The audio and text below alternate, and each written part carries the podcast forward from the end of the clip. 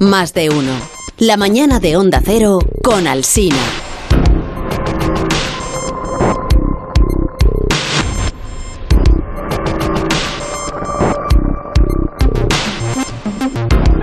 De los médicos aprovechamos también para conocer pues episodios de la historia de la medicina. Y hoy para acabar la temporada en esta sección porque la temporada radiofónica no termina hasta el viernes no se crea usted hasta el viernes. Exacto. ¿por qué? pues porque Begoña no quiere que acabe antes la temporada radiofónica pues sí, de, depende de ellas. No es que los si contratos están firmados hasta el viernes. ¿Ah, sí? sí lo sé. Vamos a recordar algo de lo que en su día relató Alberto García Salido en un hilo en uno de sus celebrados hilos de Twitter. En Historia de hoy con Javier Cancho, la historia de un virus. Pronto se cumplirán 45 años de aquel día. Geoffrey Platt manipulaba muestras de laboratorio procedentes de pacientes africanos que habían sufrido una enfermedad hemorrágica mortal. En un descuido, Geoffrey se pinchó se quedó paralizado. Sabía que algo terrible acababa de ocurrir. Inmediatamente su mente dio un salto en el tiempo. Retrocedió casi 10 años cuando fallecieron siete personas de una rara enfermedad. Se aisló entonces el ARN de un virus desconocido y se comprobó que unos monos procedentes de Uganda fueron el origen del brote. Los casos ocurrieron mayoritariamente en Marburg, Alemania. El ARN de aquel virus era igual que el de la enfermedad que Geoffrey estaba investigando aquel día de 1976. Hace 45 años se investigaba un mal terrible que se propagó rápidamente. La mortalidad entre los contagiados en Zaire llegó al 89%. Por eso se habían enviado muestras a laboratorios de alta seguridad. Lo que se estaba observando era morfológicamente semejante al Marburg, pero no era el Marburg. Se trataba de un virus localizado cerca del río Ébola. En 1976, a deadly illness erupted in a remote province of Zaire.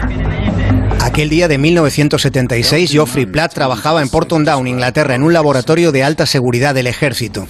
Cuando se pinchó, manipulaba muestras de pacientes de Zaire y Sudán. Era posible que se hubiera inoculado el ébola. Se decidió pasarle a una vigilancia estricta. Transcurrieron cinco días sin novedades. Al sexto, Geoffrey sintió dolor abdominal y náusea. Su temperatura comenzó a subir. Se obtuvieron muestras de sangre y se le aisló en un dispositivo de presión negativa donde nadie podía tocarle. No se podían asumir más riesgos.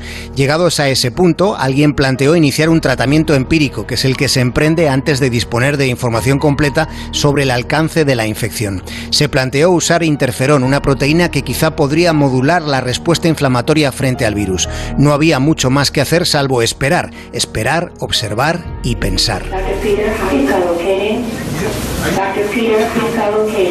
Al séptimo día se confirmó la presencia en la sangre de ese virus, el ébola. La temperatura alcanzaba los 39 grados. Geoffrey estaba empeorando.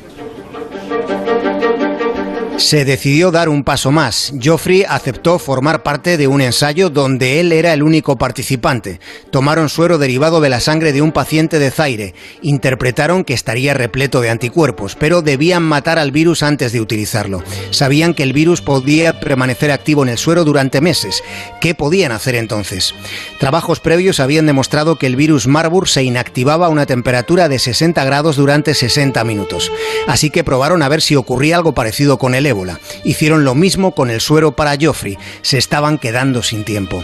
Le pusieron 450 mililitros de suero muy lentamente durante cuatro horas de tratamiento. Al despertar, se mostró aparentemente estable. Solo aparecieron unas manchas rojizas en la piel, también dolor de garganta.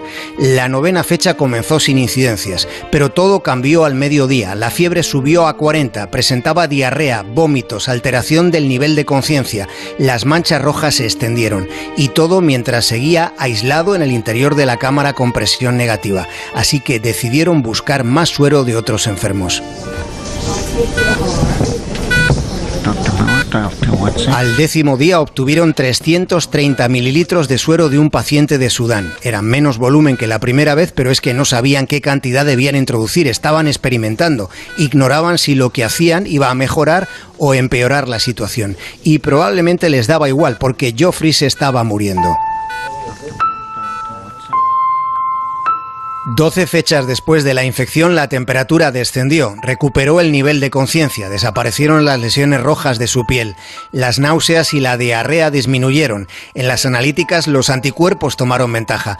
El virus se desvaneció de la sangre, aunque aún tardaría 10 semanas más en recuperarse del todo. Geoffrey Platt fue atendido por 24 enfermeras, de las que 6 cayeron enfermas con infecciones respiratorias. Fue atendido por 5 médicos, de los que 4 tuvieron cuadros gripales. Probablemente las mínimas manipulaciones del paciente evitaron más contagios. Fue una decisión intuitiva que anticipó medidas que hoy se siguen adoptando.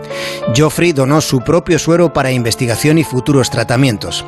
Esta historia que contó el doctor García Salido es un homenaje a uno de esos instantes en los que la incertidumbre y la medicina hacen un trato.